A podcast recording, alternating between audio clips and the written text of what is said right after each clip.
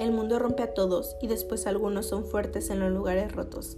Mi nombre es Naile Donel Velázquez Montelón y el día de hoy les platicaré una situación donde fui resiliente. Hace algunos años en la escuela primaria donde yo estudié, nos citaron a una terapia, la cual no nos dijeron de qué trataría. Llegado al lugar, encontramos a un hombre sentado sobre una mesa, el cual comenzó a hablarnos de nuestro comportamiento hacia nuestros padres. Pasado de un rato, comenzó a gritar y a decirnos que por nuestro comportamiento nuestros padres nos iban a dejar y ya nunca íbamos a saber de ellos. Saliendo de esa charla, mi mente y todo mi cuerpo tenía miedo, debido a que yo en días pasados no tenía el mejor comportamiento con ellos. Fue algo terrible, ya que era una niña pequeña y frágil. Mi vida cambió por completo debido a eso, ya que a partir de ello ya no quise quedarme sola jamás podía perder de vista a mi mamá, ya que tenía miedo de que se fuera y me dejara.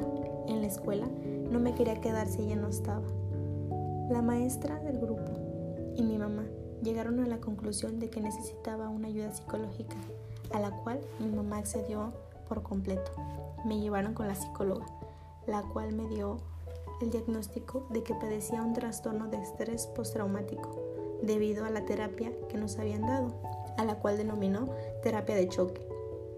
Una terapia llevada y promovida en las escuelas para niños problemas que requieren de un nivel de sensaciones de culpa para que reaccionen, a lo cual yo no necesitaba de eso, ya que era muy frágil y susceptible.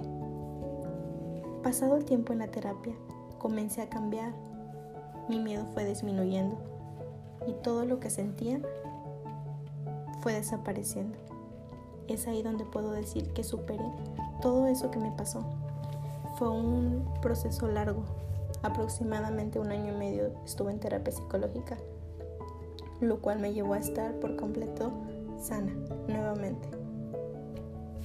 A lo que la doctora Lucy Horn, experta e investigadora en la resiliencia, nos da tres estrategias de resiliencia, las cuales debemos implementar en nuestra vida. La primera, las personas resilientes entienden que las cosas pasan, saben que sufrir es parte de la vida y reconocen que sufrir es parte de cualquier existencia humana.